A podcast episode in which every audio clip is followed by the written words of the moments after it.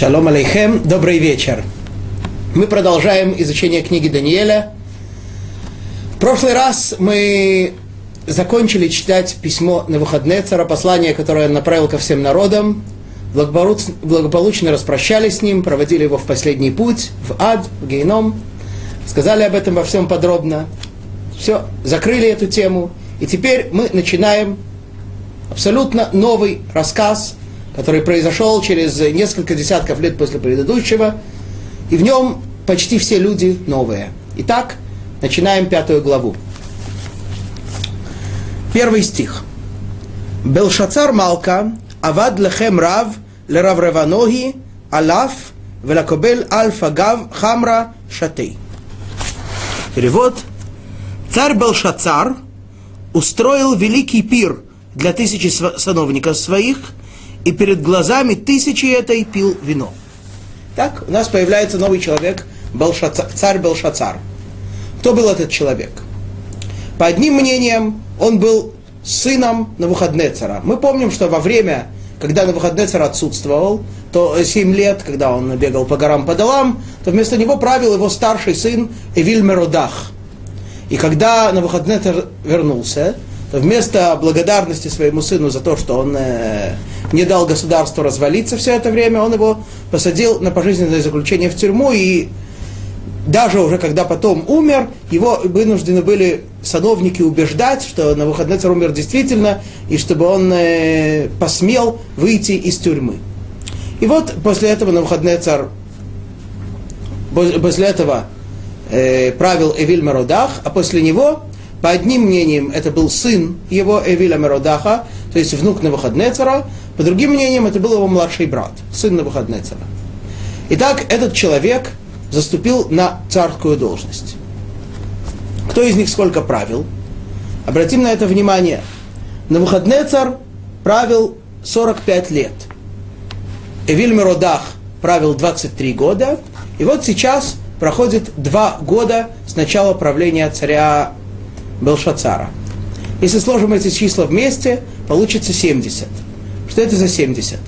Это число имеет э, в данном случае очень большое значение. А именно, пророк Ирмиягу предупредил еврейский народ. Он, мы, мы знаем, этот пророк, он, он э, очень много непосредственно перед разрушением храма предупреждал евреев о том, чтобы они сделали шуву, о том, чтобы они вернулись на, на истинные пути. Евреи не соглашались и даже не могли его терпеть, бросили его в тюрьму, в яму. Вот. Но, в частности, Ирмияу сказал, что через 70 лет после, когда будет 70 лет Вавилону, я вас избавлю от имени Всевышнего. Что значит это пророчество? 70 лет Вавилону. С какого момента нужно считать? Вавилон, мы знаем, существует уже сотни и тысячи лет. Значит, э, это нечто современное. С какого же именно момента нужно вести отсчет? Этим вопросом задаемся не только мы.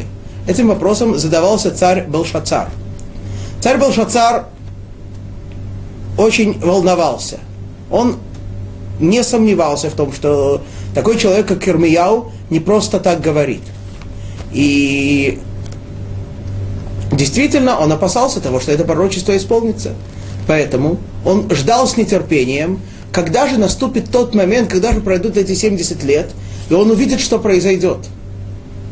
И действительно решил, решил Балшацар и сделал подсчет. Что такое, когда будет Вавилону 70 лет? Какой это момент? Наверняка сначала построение современного вавилонского государства, а именно, кто был его основателем, мы знаем. Его папа или дедушка на выходный царь. Он построил, он основал, как мы в прошлый раз читали, он э, сказал, что он своими руками, своими пальцами все это государство построил, да? То есть э, с него начинается отсчет. И вот он правил 45 лет, его сын Вильмер Родах правил 23, и сейчас проходит два года правления Белшацара. С одной стороны, проходит это время, и Белшацар видит, проходит 70 лет, а пророчество не исполняется. Более того, в то время, э, в то время Белшацар закончил, э, вел войну с царями Мидии, с э, Дарьявышем, Корышем, победил их. О, ну теперь, э, с одной стороны, так сказать, вроде бы, видимо, или евреи не заслужили, и что-то там с этим пророчеством не сработало, и оно не исполнилось. С другой стороны, он победил, благодаря кому? Ну, естественно, благодаря своему идолу, благодаря своему божеству. так считает Белшацар, и поэтому устраивает огромный пир. Да, огромный пир. Как здесь написано, он устроил большую трапезу, большой пир.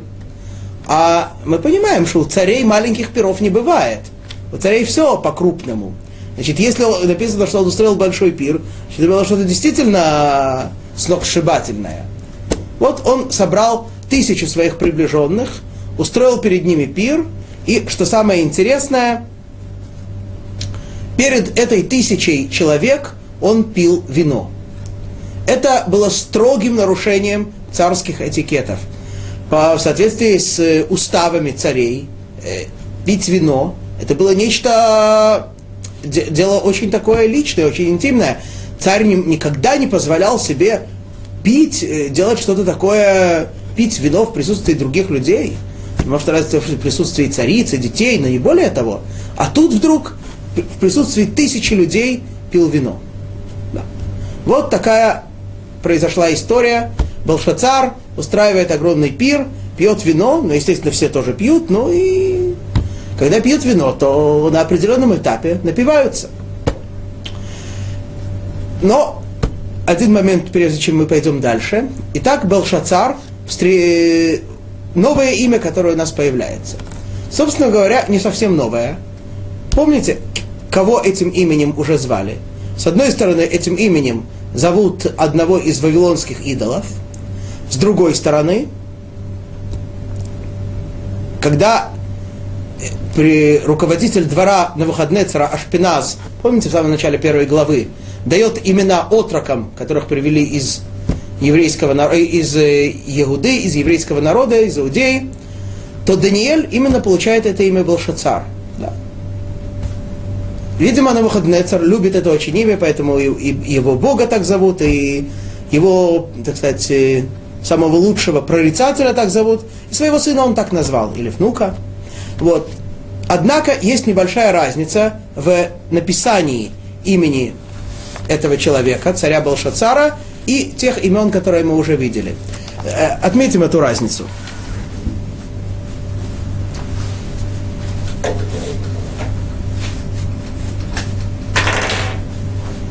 Итак,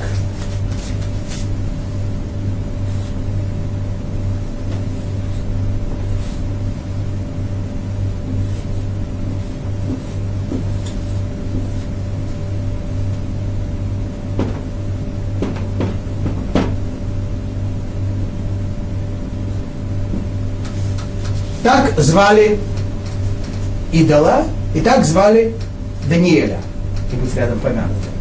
Помните, что мы говорили, что это имя подразделяется на три части. И, э, так, так и вот так. Что значит Бель, это упоминает, это, так сказать, символизирует идол, символизирует большинство, Таш Ацар, хранитель казны. Так звали этого идола. И такое имя получает Даниэль. Вот. Этого царя, в, отличие от э, этого, зовут немножко иначе. Бел Шацар.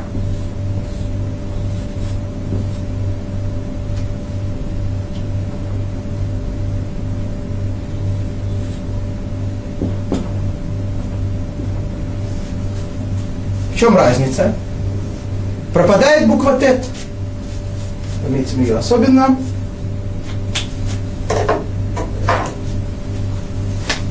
Пропадает буква Тет.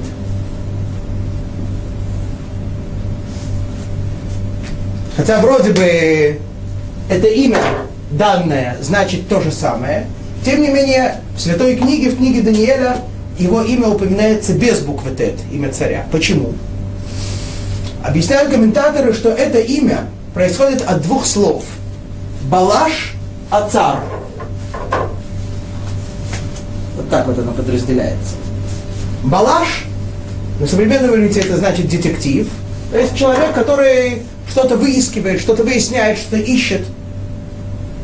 Ацар, это слово оцар, сокровищница. То есть, получает царь этот имя по своему действию. Он искал, он ковырялся в сокровищнице. О чем идет речь? Сейчас увидим. Другое объяснение, что это имя вроде бы соответствует предыдущему, однако в нем выпадает буква Тет. Что такое буква Тет? Э, кроме того, что каждой букве в святом языке соответствует число, численное значение, гематрия, о чем мы уже говорили, каждой букве соответствует некоторое слово, выражающее ее суть. Так, например, букве Тет соответствует слово Тов, добро. Сейчас э, поэтому, Дани, поэтому этот царь, он имеет то же самое имя, но он лишен добра. Да. Почему он лишается, лишен добра? Забегая вперед, скажем, что в ту же ночь, после этого пира, он был убит. Так что пировал он недолго. Вот. Это смысл буквы Тет.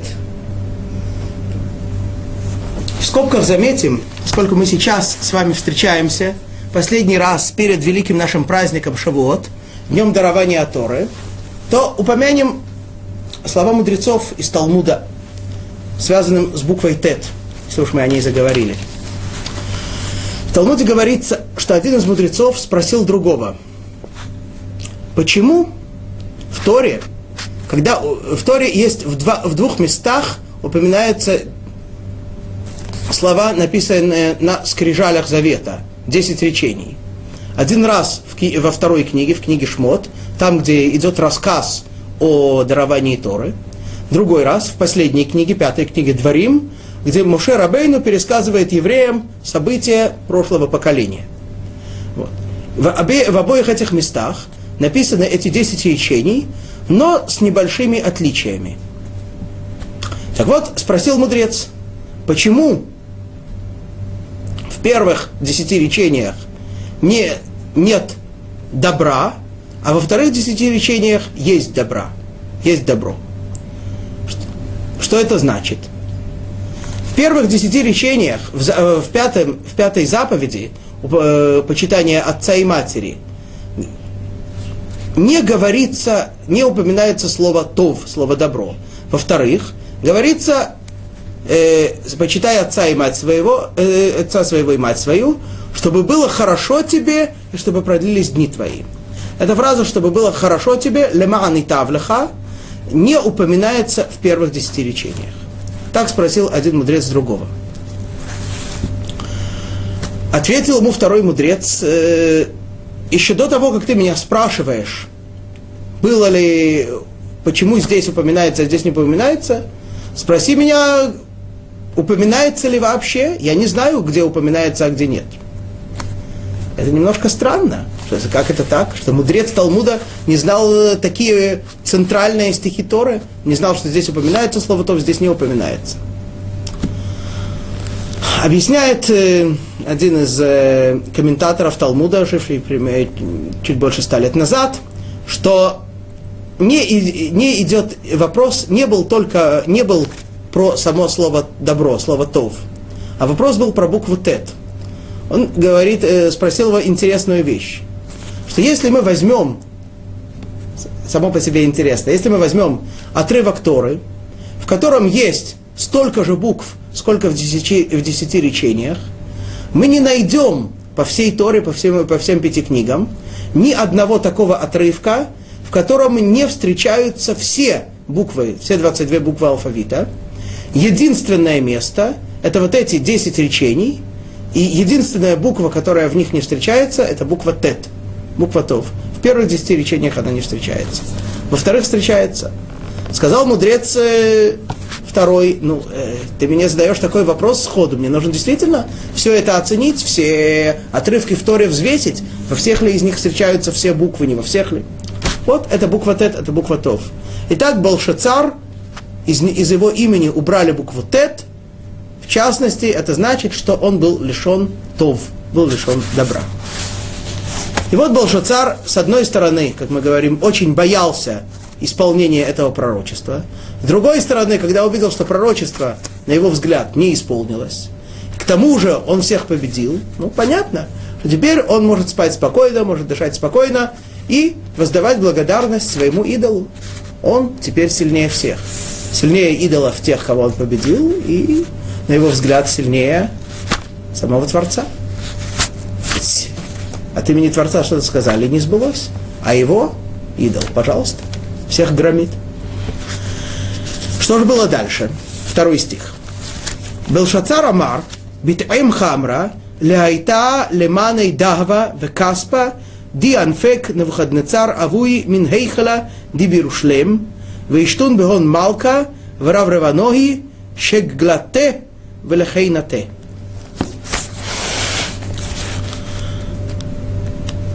Опьяненный вином Белшацар приказал принести золотые и серебряные сосуды, вынесенные на Навуходнецером, отцом его. Даже здесь написано «отцом», Иногда в Торе часто встречается, что дед, отец отца тоже называется отцом. Поэтому каждое, поэтому оба мнения имеют силу, или это был его отец, или был это его дед. Из храма, что в, Иерусаль, в Иерушалайме, чтобы пили из них царь и сановники его, и жены его, и наложницы его. Итак, в чем проявляется то качество Болшацара, которое мы указали, что он, э, про, э, он искал, он, э, он э, рылся в сокровищнице, да? имеется в виду, что он пошел и велел достать все сосуды, святые храмовые сосуды, которые принес на выходные царь, и теперь из них пить вино.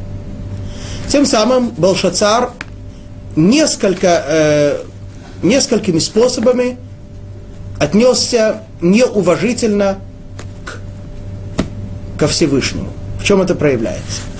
Во-первых, как говорится здесь, он, он, он, он велит принести сосуды из Иерусалимского храма.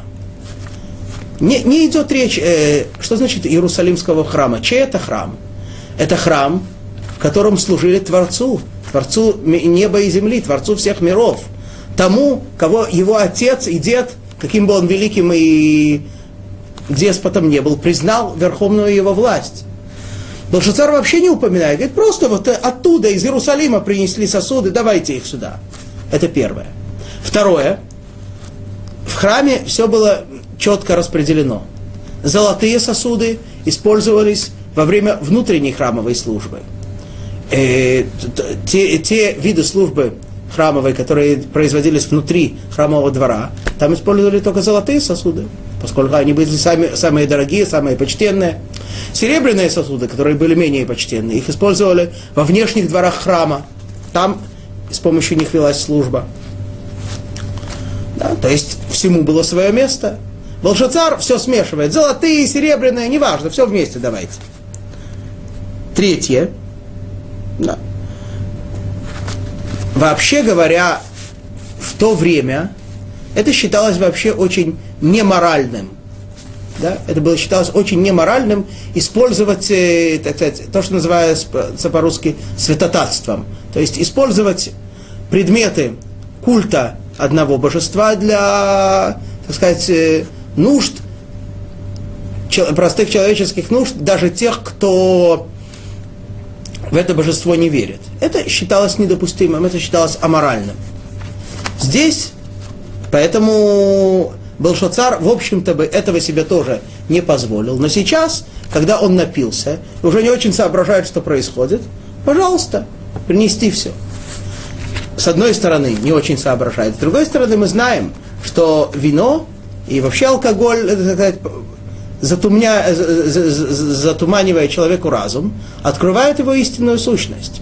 Поэтому Хотя он очень-очень хотел, когда же можно будет вот так вот пренебречь всем этим, и вот так вот будет это использовать такой, вот так вот опозорить все это, что у него есть, все это святое. Но он боялся, все-таки знал, что с тем Богом э, слишком э, против него бунтовать не стоит. Вот.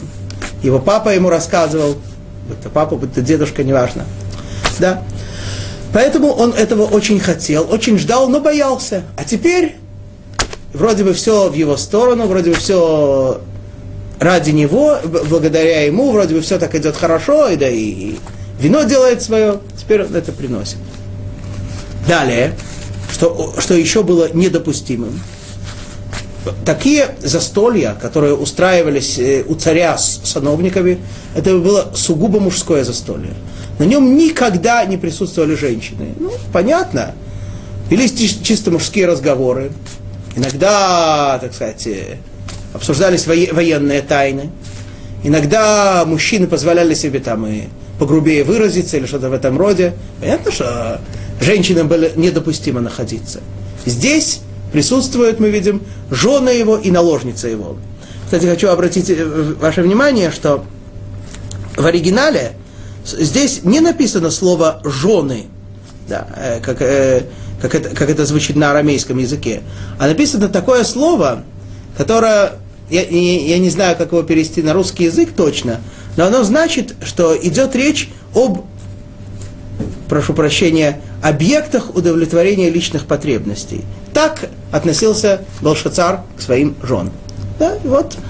Об этом, об этом здесь и идет речь. Да, вот так он пренебрег просто попросил привезти всякую посуду из Иерусалима, и все пили и напивались. Хочу обратить ваше внимание на очень важный закон. Интересно знать, нам кажется, что, собственно говоря, он этим самым нарушил. Он взял храмовую посуду. Храмовая посуда обладает святостью. Да. После того, как человек посвятил э, какой-то предмет для храма. При, даже вообще, если человек посвящает какое-либо имущество для храма, оно становится имуществом храмовым, оно, так сказать, у него есть теперь конкретный владелец, то, что называется святое, он относится к святому владению, Эгдеш, и всякий использующий его, он не вор, не просто вор, он, э, это, это он называется в Торе словом «моэль», и э, за использование, за какое-либо использование храмового имущества человек должен заплатить не 100, а 125% стоимости того, чем он пользовался. Его стоимость плюс одна четверть.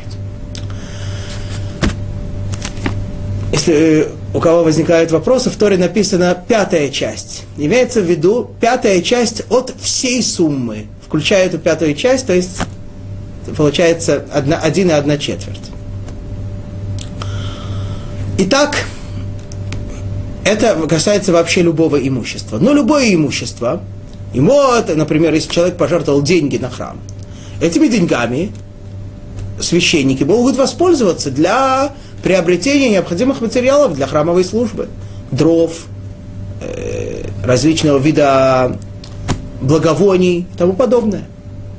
Если человек посвящает для храма предмет, который годен для непосредственного использования, сосуд, это называется сосуд для служения, кли шарет, и он обладает такой большой святостью, что никоим образом не может быть выкуплен, и он остается всегда святым.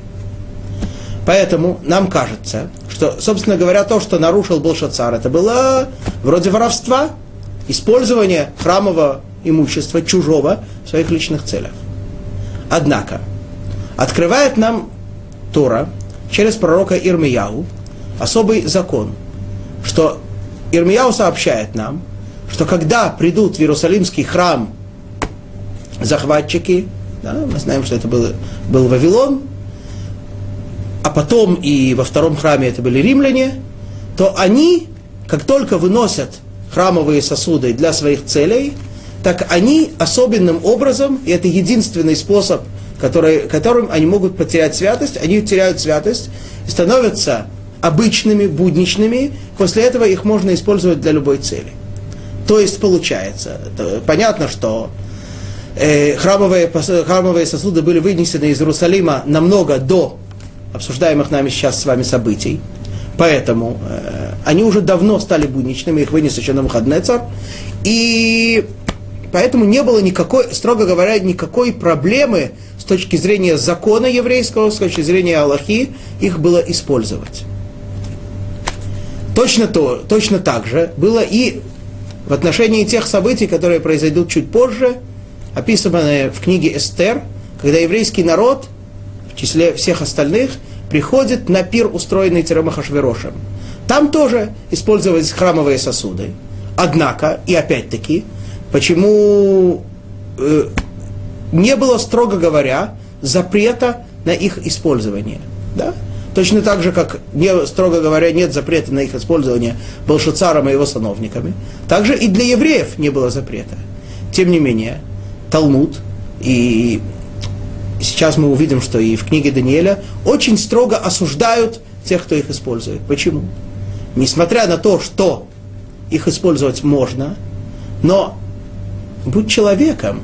Еще до того, как ты начинаешь продумывать, что можно, а что нельзя, будь человеком, подумай. Ведь эти сосуды использовались для служения Творцу неба и земли, для служения тому, благодаря кому ты живешь каждую секунду своей жизни. И ты можешь настолько пренебрегать этим. Даже если это можно, но ты можешь себе это позволить.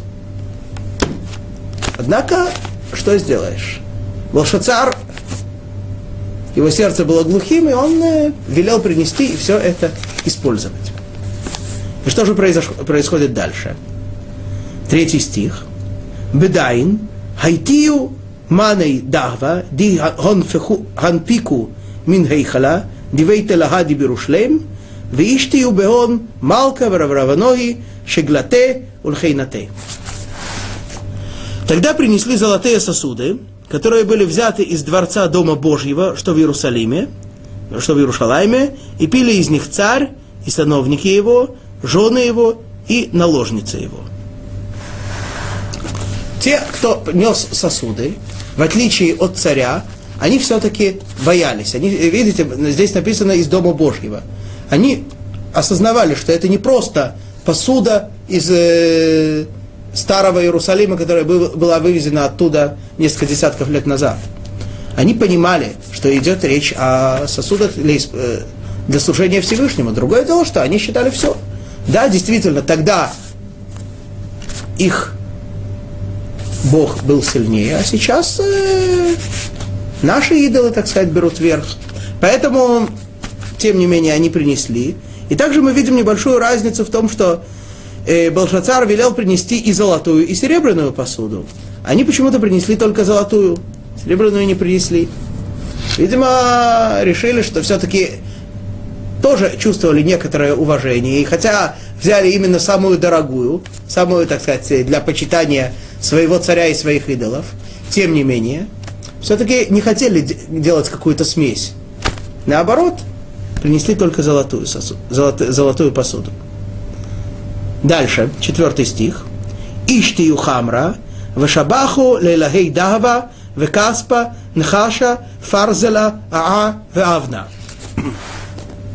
Они пили вино, да, и славили богов из золота, серебра, меди, железа, дерева и камня. Знаете, какой список длинный. В наше бы время, наверное, добавили еще там плексиглаз, пластмассу, картон, папье-маше. Да? В общем, э, еще дополнительное пренебрежение храмовыми сосудами, то есть пренебрежение по отношению к Творцу, Мало того, что использовали эти сосуды для того, чтобы пить вино, да еще в такой смешанной, в такой компании буйной. Мало того, они, после того, как они пили вино, они воспевали, пели всякие песни, да, и пели, играли, плясали в честь своих богов. Чем здесь э, в книге Даниэля, как мы видим, дается длинный список материалов, из которых были сделаны эти божества. То есть э, ни один материал не остался чистым. Да? Все, любой материал, что, из чего можно сделать идола, делали идола. Нам Тора говорит, что все, что в мире есть, все, что, да, все, что создано в мире, все, что существует, нужно находить способы использовать его для службы Всевышнего, Всевышнему. Все материалы, все предметы, все свойства, все качества, все идеи, все чувства, все человек должен использовать службы Творцу. Это все святое, это все может быть использовано для службы Творцу. Вообще говоря, человек должен иногда думать так, что Всевышний создал мир, и весь мир предназначен для увеличения славы Творца, ибо, это, ибо увеличение славы Творца, благодарность Творцу – это истинное добро для человека. Человек должен все использовать в святых целях. То есть весь мир, как будто один большой храм, и все, что в этом мире, это все святое. Всем этим нужно служить Творцу. Если человек использует это для какой-то цели противоположной службы Творцу, то тем самым он как будто ворует храмовое имущество. Если человек так будет задумываться, да? причем это касается не только осязаемых материальных предметов, это касается и чувств человека, и мыслей. Да? Всевышний дает человеку мозг для того, чтобы думать, размышлять. О чем человек думает? Если он думает о хороших делах, как э, продвинуться дальше, как приблизиться к Творцу, как уподобиться Творцу, как делать добро, как э, увеличивать благо в мире, тогда человек этим э, использует вот этот святой сосуд, названный мозгом, для службы Творцу. А если человек думает, как бы, э, как бы согрешить, как бы украсть, как бы навредить, ну, тогда он украл этот мозг из храма, который создал Творец из мира. Стоит иногда время от времени так думать. Это благотворно влияет на человека. Итак, вот, а здесь вот мы видим, что все инструменты, все материалы были использованы для идолов. Вот так они пили, напились. Вроде бы все было вот так вот, все, все идет именно так. И тут происходит нечто необычное. Пятый стих.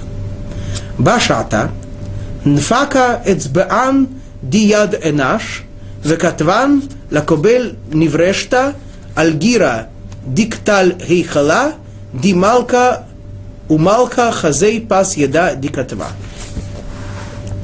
В это время появились пальцы руки человеческой и стали писать против светильника на выбеленной мелом стене царского дворца, и увидел царь кисть руки, которая писала. Ну, на первый взгляд, то, что может нам всем показаться, когда в большой компании сидят и пьют, и поют, и больше пьют, чем больше выпивают, чем закусывают, то может не только это привидеться. Однако почему-то все поняли, что это не просто пьяная галлюцинация. В этом есть что-то более серьезное. А именно. Итак, они увидели пальцы человеческой руки. Да. Может быть, это кто-то из э, оппозиции царя подшутил, да? Вдруг как-то так э, оделся во что-то черное, чтобы его не было видно, высунул руку и написал. Нет. Во-первых, по, по некоторым причинам это не может быть. Во-вторых, во-первых, это было написано э, по нескольким причинам это невозможно. Во-первых, потому что это было написано очень высоко. Да? Ведь э, лампы подвешивались э, под самым потолком, и там это было написано, человек бы туда просто не достал. Во-вторых, это было написано в самом светлом месте, а в светлом месте э, его бы сразу увидели. В-третьих, что самое интересное, все, как мы говорим, что видели? Пальцы человеческой руки. То есть видели только сами пальцы. Царь видел кисть руки. То есть Каждый видел нечто по-разному, э, нечто другое. Все видели одно, царь увидел нечто другое. Все поняли, что это не просто видение, это не просто галлюцинация, это действительно некоторое необычное явление, которое произошло. Итак, высоко на стене появилась некоторая надпись. Все видели, что, что писали пальцы, все видели, что, что что-то было написано, но пока что никто не знает, что именно. И тогда все сразу протрезвели, как ни странно. Говорит шестой стих. Эдайн малка, зивоги шаноги, врайоноги евагалуней, викитрей харцей миштарьян, варкубтей да леда накшан. Моментально слетел с него весь алкоголь. И что же?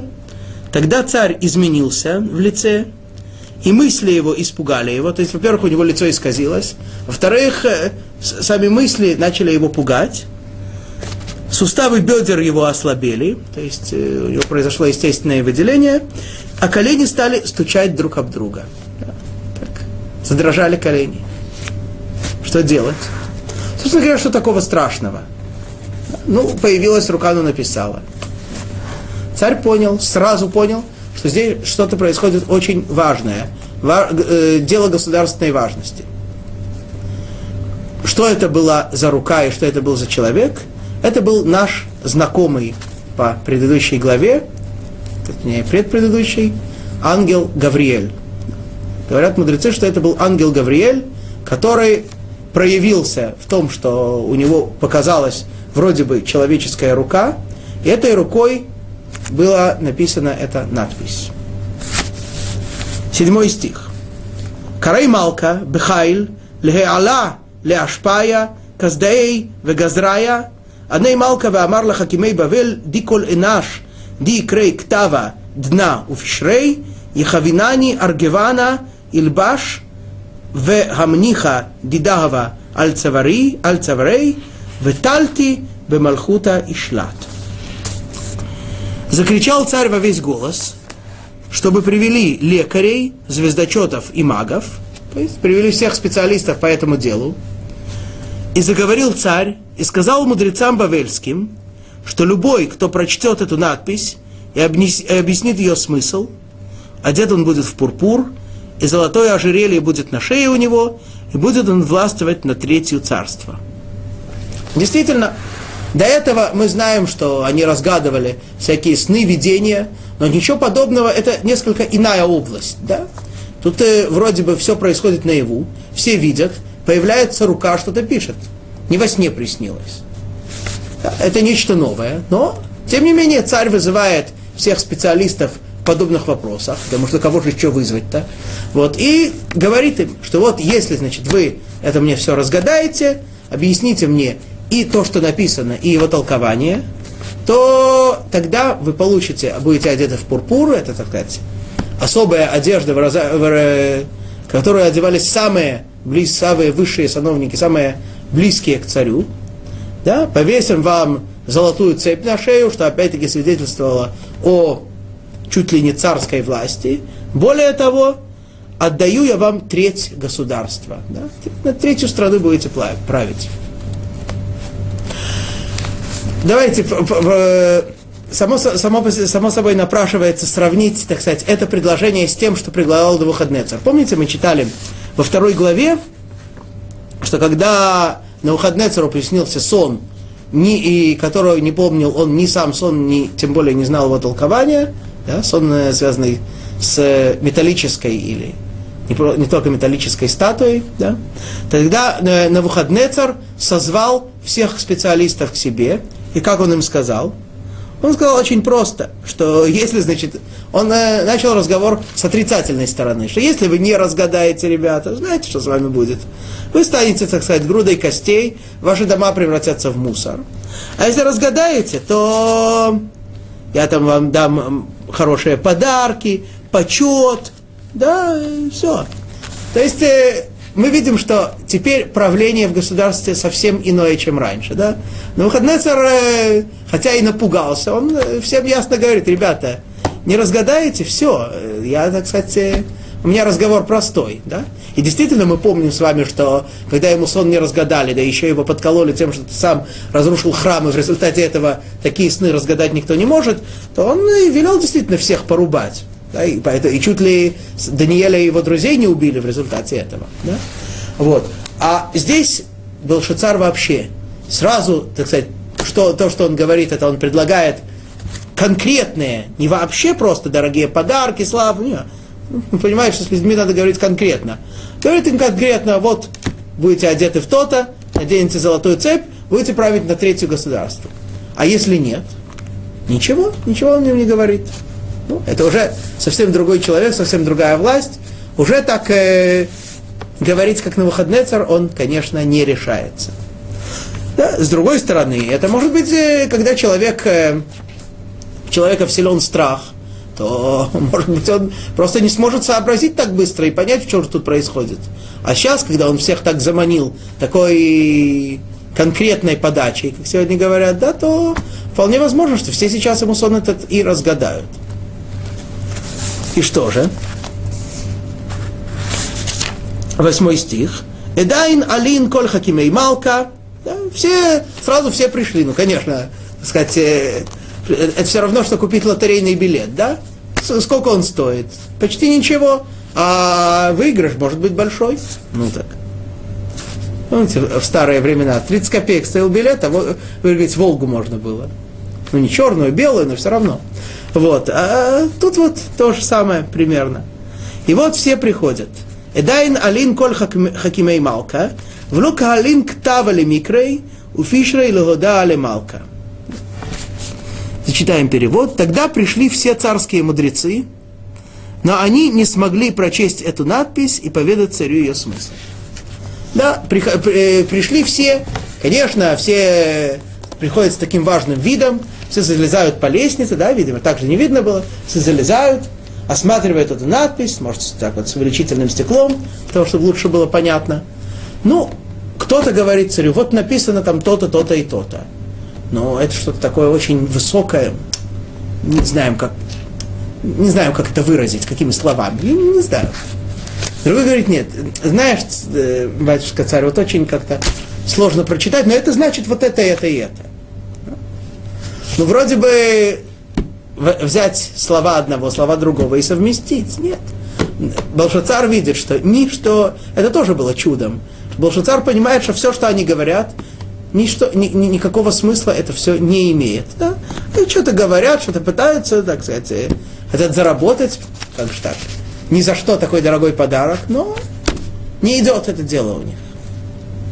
Балшацар их отставляет в сторону, но наказанию никакому не подвергает. Итак, проходят все эти специалисты, звездочеты, маги, и ничего разгадать не могут. Девятый стих. Эдайн Малка Белшацар Саги Мидбагаль Вазивои Шаньян Алоги Враврагаванои Миштабшин. Тогда царь Белшацар очень перепугался и изменился в лице, а сановники его растерялись. Белшацар перепугался. Несколько причин, по которым он перепугался. Во-первых, если единственный способ понять, что же тут произошло, было спросить всех этих людей. Так как никто ему это не сказал, то царь испугался от того, что он отчаялся понять смысл этого. Во-вторых, Балшицар понимает, что если никто из этих разгадать эту надпись не смог, значит, ее источник не в тех э, низших силах духовных, с которыми связаны все эти товарищи, а в высших силах. А связь с высшими силами кто имеет? Кто? Вот. Второе. И третье, что он почувствовал, что действительно он сделал что-то не так по отношению к Творцу. Однако, если бы хотя бы было понятно, о чем речь, то они то... Ведь здесь что-то, наверное, написано не очень хорошее в отношении его, его царства. Но если бы хотя бы знать, о чем речь, так можно было бы, что-то можно было сделать. Вот э, как там было с его папой и дедушкой на выходные что ему Даниэль разгадал сон про дерево и сказал ему сам, что вот ты там э, откупи, сделай добро, корми бедных. А тут вообще непонятно, что происходит. Что же делать? Поэтому царь испугался, изменился в лице, да и сановники его встревожились. в такой ситуации, мало ли что, он, конечно, у них добрый, он, конечно, не такой жестокий, как э, предыдущий был, но все равно, мало ли что он может сделать в такой ситуации, кто знает. Ну, кто, так сказать, э, предлагает самое лучшее решение ситуации? Сейчас увидим. Девятый стих. Эдайн Малка был шац. Э, э, десятый, прошу прощения, стих. Малкета лекабель милай малка, вравраваноги, лебейт миштея, алат малкета, ваамерет малка лаал минхай, али ваалух районах, Вазивах аль иштано. Царица! Царица решает все проблемы. Услышав речи царя и сановников, пришла в пиршественный зал. Заговорила царица и сказала, «Доживешь «Да ты, царь, вовеки, пусть не пугают тебя мысли твои, и да не меняешься ты в лице». Кто была эта царица? Итак, э, вообще первый раз у нас появляется, так сказать, э, женский образ во всей книге Даниэля. До сих пор еще ни одной не встречали. Кто была эта царица? По одним мнениям, это была мать или бабушка Балшацара, а именно жена на выходные цара. Видимо, была уже в летах, уже была старушка, да? Все-таки уже, э, уже много времени прошло. Надо понимать, что на выходные царь э, когда начал править, наверняка он был женат. Даже если нет, то наверняка он женился не под конец своей жизни. Вот, и уже прошло довольно много времени, так что она уже была тоже не молодая. Но она была, так сказать, видимо, его духовной наставницей был Шацара, с детства его кормила, нянчила, воспитывала, поэтому она пришла к нему и начала его гладить по голове и успокаивать. По другим мнениям, это была его, Белшацара, жена – и в отличие от всех остальных, о которых шла речь выше, ее он действительно больше всех любил и уважал.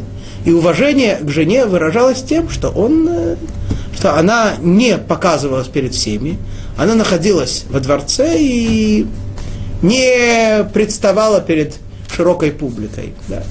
Это несколько против, противоречит современному понятию, когда кажется, что уважение к женщине выражается тем, что она должна максимально показать себя максимальному числу людей. Нет. Суть женщины – это скромность, это суть женщины основная не внешняя, а внутренняя. Вот даже мы видим у такого человека, как царь Болшацар, и то самое главное, самая любимая его жена, она не пришла на пир со всеми, она была у себя дома. Но вот сейчас она приходит – и, слыша, что происходит, начинает успокаивать царя. Кстати, заметим в скобках, интересно задать вопрос все-таки, а кто была жена на выходные? Мы о нем много говорили, но как-то его жену вообще не упомянули. Да? В любом случае надо понимать, что жена у него была, все-таки дети же у него были, да? Кто была его жена? В книге Даниэля, да и вообще в Танахе мы не находим конкретного указания на это. Но в устной Торе, Мидраше, говорят мудрецы и приводят, что когда на выходные царь, в самом начале то, что мы читали, сверг царя Йоякима, и на место его поставил его сына Ехонья, то, вернувшись в Вавилон, да, он сказал, э, вот, это, кстати, сверг царя, который против меня бунтовал, а мы помните, в самом начале говорили, что он бунтовал против него Йоаким. Вот сверх царя, который против него бунтовал, и поставил вместо его, его сына. Сказали ему, что это такое? Ты вместо бунтовщика поставил его сына, так он тоже будет бунтовать. Пошел на выходный царь снова и сверг этого Йоханьян и отправил, э, и отправил его в Вавилон и посадил его в тюрьму. Вот. Мудрецы очень волновались, что же будет. Ведь этот Ихонья, он никто иной, как потомок царя Давида. И мы, и мы знаем с вами, и тем более все мудрецы тогда знали, что, что из царя Давида должен произойти царь, которого, э, проявление которого, прихода которого мы с вами так ждем, царь Машиях. Он должен произойти из царского рода, должен произойти от Ихонья. Если у него не будет детей, то как же, что же произойдет? Поэтому мудрецы пришли и начали уговаривать няньку царя на выходные цара, чтобы она поговорила с женой на выходные цара, а та поговорила с царем.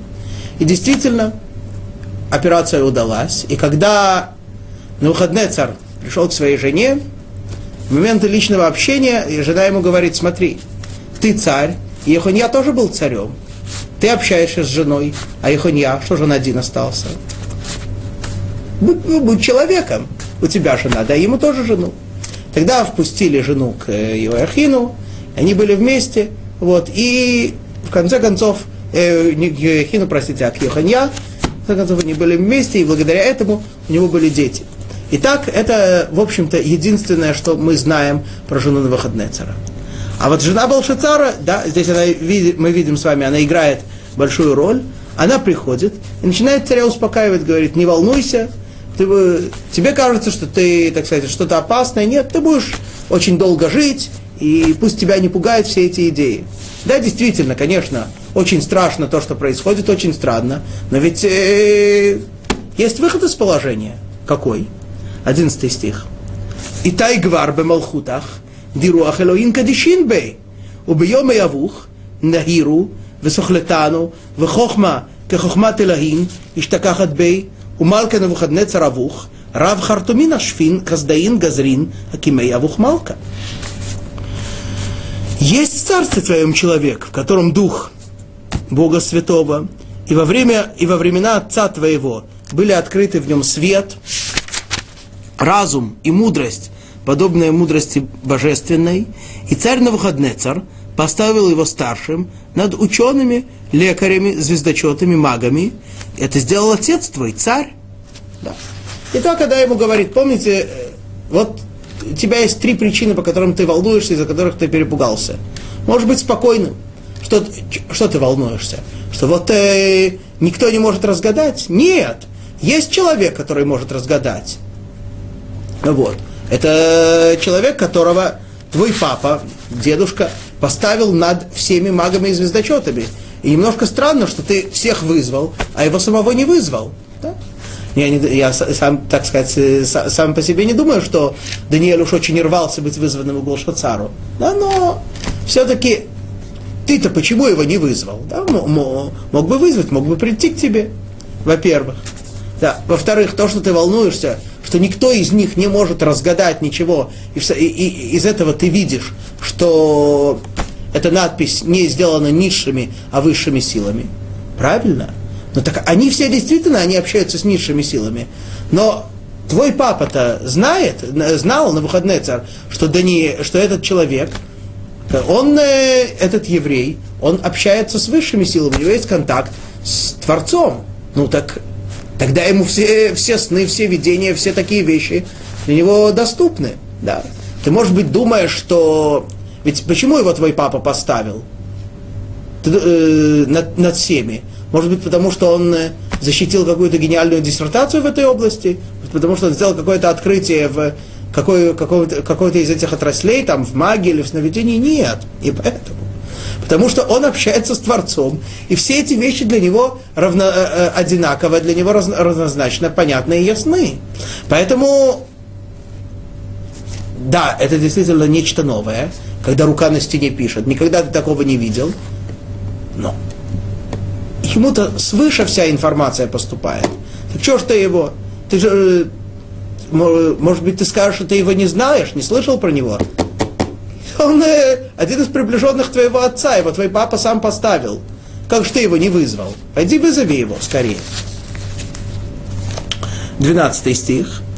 Коль кавель, דירוח יתירה ומנדה וסוכלתנו, מפשר חלמין, והחוויית אחידן, ומשרי קטרין, השתכחת בדניאל, דיל מלכה שם שמי בלשצר, כאן Даниэль Иткарей, уфишра Яхаве. Поскольку Дух Великий, и знание, и разум, и умение толковать сны, разгадывать загадки и разрешать запутанное, открыто в нем в Даниэле, которому дал царь имя Белшацар, то пусть призовут теперь Даниэля, и он объявит смысл. Если немного неточный перевод, пусть призовут теперь Даниэля. В оригинале написано «теперь зовут его Даниэль», но тем не и он смысл расскажет. И так говорит ему царица, смотри, это, ты, ты видишь, что этот человек особенный, он, он получает мудрость от Творца, и он наделен особыми знаниями, особой пониманием, мудростью, и все это. Ты видишь, твой папа, и не совсем папа, но по, по велению папы, неважно, ему дал имя Балшацар. кого так зовут? Божество. То есть э, он необычный, у него все божественное, да? Ну, конечно. Не будь рядом помянуто, откуда происходит мудрость Даниэля и это, это божество, которому они все поклоняются. Но тем не менее, а, говорит ему царица, вот, ты видишь, что это что-то божественное. Но сейчас понятно, сейчас его снова зовут Даниэль. Да? Интересно, несмотря на то, что его назвали Белшацаром, но сейчас его зовут Даниэль. Почему? Потому что как-то неловко. Себя сейчас зовут Белшацар, да? Представляете, вы одного из э, это, приближен, одного из э, руководителей страны вы сегодня звали там Владимир Путин или как-то так. Как-то, или в прошлые времена кого бы, кого бы нибудь звали Владимир Ильич Ленин, да? Как-то неестественно, да, что, так, э, что это имя используется для, еще для кого-то. Но тем не менее, тем не менее, ты, несмотря на то, что его зовут Даниэль, и ты можешь подумать, что теперь, так сказать, поскольку его имя, он лишен такого особенного, такого великого имени, как был Шацар, его мудрость тоже с, этим утрачена. Нет. Он э, как-то и без этого имени тоже справляется, тоже как-то работает. Так что призови его скорее, пусть он тебе сон расскажет. Для справки, а сколько лет было Даниэлю в тот момент? Давайте сделаем небольшой подсчет. Мы помним с вами, что когда на выходные, э, что когда на выходные царь изгнал евреев после того, как э, посадил, э, после того, как убил Иоякима и посадил Иханья, и потом сместил его, то это было в самой первой главе мы с вами говорили, на восьмой год правления Навуходнецера. А сегодня мы с вами сказали, а сколько было тогда Даниэлю? Даниэлю тогда было, они были отроки, да, им было по 15 лет. Итак, с тех пор прошло, это было восьмой год на выходные цара, всего он правил 45, то есть прошло 37 лет, плюс 23 Вильмародах и еще два. Всего 62 года, плюс 15, 77 лет. И так Даниэлю в то время было 77 лет. И, по-видимому, все это время он занимал тот же самый пост. Ну, продолжая, конечно, служить Всевышнему и продолжая продвигаться, тем не менее, э, в такой внешней жизни он занимал тот же самый пост, был советником царя, из приближенных, и вот теперь его призывают снова для этой цели. 13 стих. Бедайн Даниэль, Гоаль кодем Малка, Аней Малка Ваамарла Даниэль. Анту Даниэль димин бней галута ди Егуд, ди гайти Малка ави мин Егуд. Тогда приведен был Даниэль к царю, заговорил царь и сказал Даниэлю, ты, Даниэль, из изгнанников иудейских, которых привел царь, отец мой из Иудеи. Он признает, что это Даниэль, он пришел из евреев, и теперь говорит он ему так. 4, 14 э, стих. Вешимэйт Аллах, ди руах элахин бах, венахиру, везахлетану, вехохма етира, иштакахат бах. Слышал я о тебе, что в тебе есть и Дух Божий, и свет, и разум, и мудрость. Великое открыто были в тебе. Полностью принимает слова жены на вооружение и говорит, вот, я все это про тебя слышал, все это я о тебе знаю. Укеан, 15 стих, Укеан, гуалука дамай хакимая, ашпая диктава дна и крон, уфишрей легодаутани, вело каалин пшар милта ляхавая. Знаешь, говорит, вот у меня есть такая проблема. А ныне были приведены ко мне все мудрецы и лекари, чтобы прочесть эту надпись и поведать мне смысл ее, но не могут мне объяснить суть этого дела. Вяна, Шимей Талах, 16 стих, Вяна Шимей Талах, Ди Тикул Пишрин Лемившар, Викитрин Лемишрей, Кеан Хен Тикул Ктава Лемикрей, Уфишра Легодаутани, Аргивана Тильбаш, Вамниха Дидава Аль Ветальта Бемалхуте Тишлат. Да. Итак, говорит ему э, Белшацар, а тебе слышал я, что ты можешь разъяснять смысл и разрешать запутанное. Так вот, если ныне ты сможешь прочитать надпись и поведать мне, мне есть смысл, в пурпур ты будешь одет, и золотое ожерелье будет на шее твоей, и твоей, и на третью царство будешь властелином.